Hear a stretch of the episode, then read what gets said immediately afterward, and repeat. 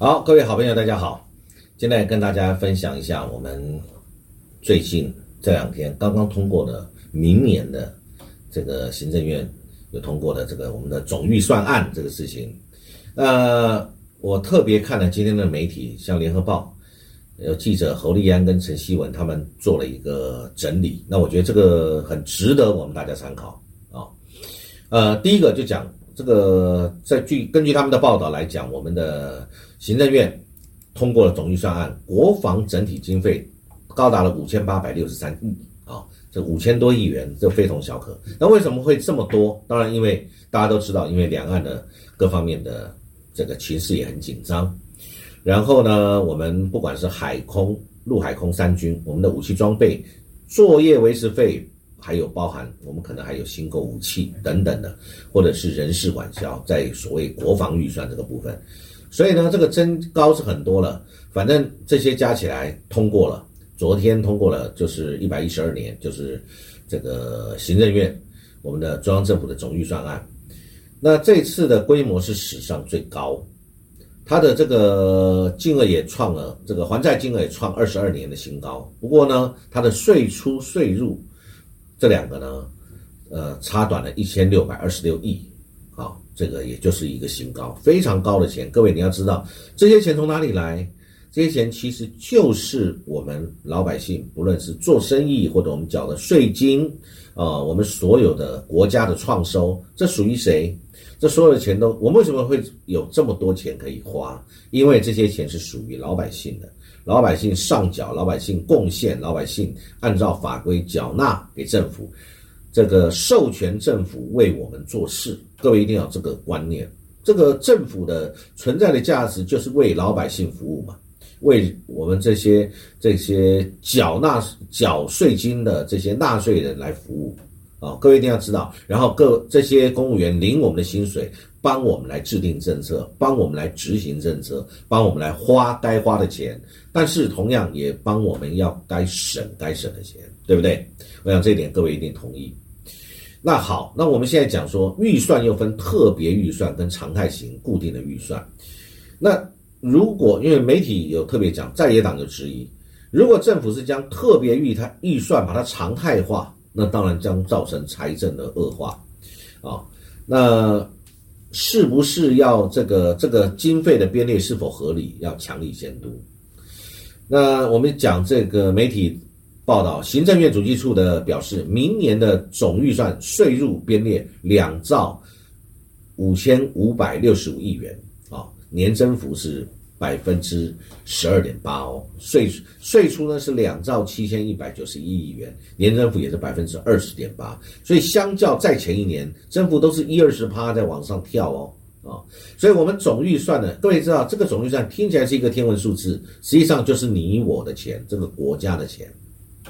所以总预算的税入税出差短超一千六百二十六亿元，然后令债务还本一千一百一十亿元，所以我们尚需融资来调度财源哦，啊，以这个举借债务一千七百三十六亿元挪以来作为这个呃支应哦，所以社福支出是最多，国防占了一成四，我们来看哦，社福支出编列列了大概也是七千一百五十四亿。占两成六啊，是第一为的最多的，因为这个社福当然很重要，这是跟我们老百姓的社会福利等等息息相关的啊，跟照顾弱势或者是贫富差距或者对于社会上需要照顾的，这整体这个社福是最重要的，是没有错。第二个，其次就是教育科学的文化支出啊，再来。这个第三就是经济发展的支出，那国防的支出这是三千九百七十四亿，占了一成四啊，这么表示。那行政院这边又表示，这个预算案具有预算规模史上最大，还债金额二十二年来新高，照顾国人，壮大台湾，持续加码挹注地方等等几个特点啊。这个我不是这方面的专家，我不晓得是不是都可以做得到。但是当然，预算的编列就是为了要彻底、有效、不浪费的去执行啊。教育、长照、住宅等等，这些都是他说都是最高的预算，展现政府把人从小照顾到老的决心啊。这个听起来是很宏伟的一个计划。不过呢，这次预算三高除了税出创新高，税出税入差短一千六百六亿元也是新高，特别预算两千一百二十八亿元同样创新高，所以各位就知道，因为我们电力之前我们谈过，电不够嘛，台湾的电不够，而且这个电费这个需要它的成本不断在拉高。那如果不涨大家电费的形势下，你就要预算的阴影，所以是一样的意思，只不过是说是从你口袋拿出来，老百姓会比较有感，要你这个电费大幅增加，要你不断拿出这个缴更高的电费，老百姓也会心痛。但如果是用国家的大把的预算，可能老百姓的感觉就不会这么强，只是感觉到一个数字。但是我要提醒大家，所有的钱都是这样在用的，但是不够了，你就是去借未来的钱，未来的钱就是什么？就是再留子孙，各位你一定要这样的一个观念哦。像经济部编列的台电的明年度所需要一千五百亿稳定供这个供电建设方案的这个预算，因为呢再生能源政策还有购电支出大幅的增加，国际燃料等等都会上涨，所以电价调整它没有办法反映成本。其实说穿了就是这个说好的十年不涨不大幅涨电价，那可是电。电这个电力成本又大幅的增加，怎么办？所以呢，就是编预算嘛，大概就这个概念啊。所以呢，我们来看一下，就是呃，国防预算。那我们讲国防预算，因为跟两岸之间的这样的一个威胁增加，对我们大家的压力以及对国防整体的一个增加，所以国防整体的经费特别预算跟各种就达到了五千多亿。元了五千八百六十三亿元啊，那发展不对称作战啊，加速国防建设啊，等等的，那这个报道其实就让我们大家了解，我们现在要付出很多的钱，明年啊，现在已经在编明年预算，预算通过这些钱就是要使用。问题我们有没有那么多钱，就跟个人一样，你如果有那么多钱，你就尽量去用，你有多少钱用多少做多少事。但你如果没有那么多钱，可是这个电费要缴，房租要缴，水电费什么瓦斯费要缴，怎么办？就是借钱来度过现在，我们就是现在处于这样的一个处境啊，所以这个这个明年度的这个总预算是很高的。那我们接着来看联合报的这个社论，有特别提哈，我特别把这个联合报的社论来跟大家来分享一下。它这个来讲，它的主题叫做“让人触目惊心的危机总预算”，啊，这个听起来就让人觉得。这个大家心头一震，哎，是怎么样一回事？是不是真的触目惊心到让你觉得很恐怖、很高，还是怎么样啊？行政院主计处这个社论提出来的，就是这个总预算案，那么总额它的这个举债总额有可能会突破公债法的上限。我国这个我们累积债务未偿余额更上看六点六兆元，就是累积的债务还没有偿。还的余额，这个文字很简单吧？大家都听得懂，就是我刚刚说的，是不是借未来的钱？那未来谁要还？不会是你我啊，不会是年纪年长老人家，这些债务会流到儿女子孙啊。所以六点六兆未偿还的这个累积债务余额，六点六兆啊，这不是这是创下新纪录啊！行政院通过说，这个史上是我们最大规模的这个总预算案，那。这个讲说照顾国人，壮大台湾这样的口号听起来很好。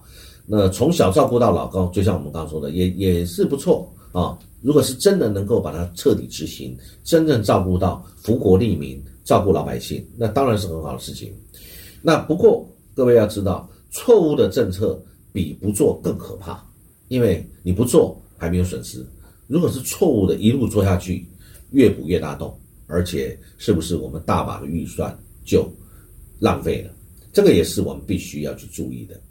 那有没有解决国家的问题？就像我们来讲台海危机，我们现在的总预算增加了，国防预算增加这么多五千多亿，那军事投加，而且军事投资也增加，而且我们要跟美国买很贵的武器，各位都知道，包含他们的人事费用，包含他他们来台湾这个相关的费用，以及我们买的都是很贵的。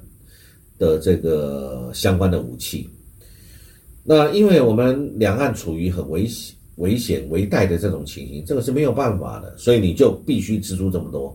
那如果我们换一个角度来看，如果两岸的危机解除，是不是我们就这个部分我们就不用花这么多钱了呢？这是不是也值得我们探讨？那再来呢？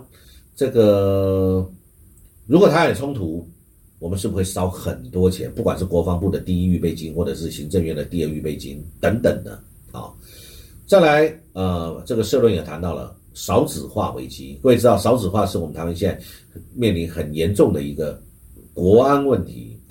上次这个杨志良署长特别有提到，我们四部一没有啊，提到其实就讲了，甚至我们少的时候，曾经一个月连一万个出生的这个新生儿都没有哦。以去年啊，以去年来说，一月份好像只有九千多人，连一万都不到，全年加起来也不过十几万的出生人口，但是这个生的，呃死的比生的还要多。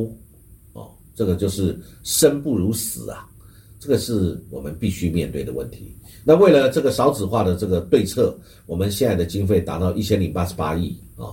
那么这些经费是用来干嘛？什么零到六岁国家陪你养等等的这个补助托育政策，这看起来对老百姓好像是还很不错，解决很多年轻人长期低薪啊发展问题。问题是是不是这样就会让人家敢生敢养？